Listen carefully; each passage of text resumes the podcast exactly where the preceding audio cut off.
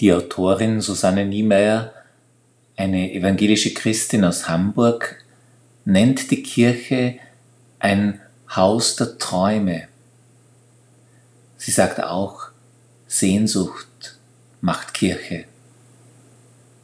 Ich möchte ein paar Zeilen aus einem ihrer Texte lesen, in denen die Sehnsucht nach dem Echten spürbar wird. Sie schreibt,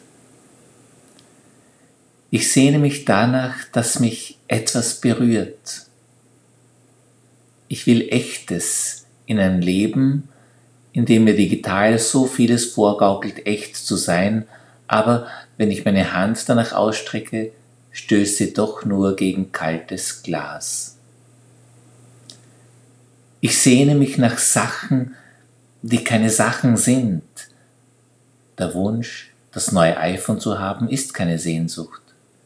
Sehnsucht ist überhaupt kein haben wollen, sondern ein sein wollen.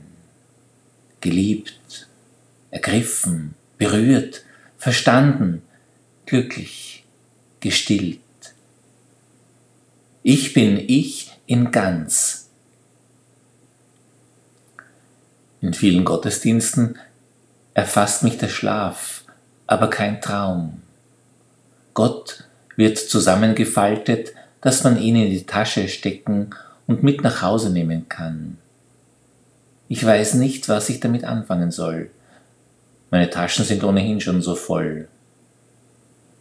Vielleicht hat die Kirche eine Midlife-Crisis. Das kenne ich. Wenn man sich fragt, kommt da noch was? Wer bin ich eigentlich? Wirke ich auf andere noch anziehend? Brauche ich ein Facelifting oder doch eher einen Selbsterfahrungskurs? Natürlich ist die Kirche keine mittelalte Frau, sie ist überhaupt keine Person. Die Kirche sind wir, immer die, die mitmachen und dabei sein wollen. Wir sind diese Begeisterten, die mit Feuerzungen reden. Jedenfalls sollten wir das sein. Es ist an uns, das Feuer nicht ausgehen zu lassen. Und was sonst noch echt ist, Regen im Gesicht, Holzfußböden und manchmal ein Splitter in der Haut.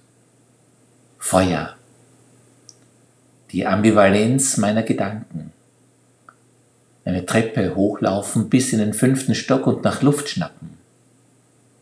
Bässe im Bauch. Die Unverfügbarkeit der Krähen, die im nächsten Moment auffliegen. Ein Gespräch, bei dem es keiner besser weiß. Einen Körper an sich drücken. Gänsehaut.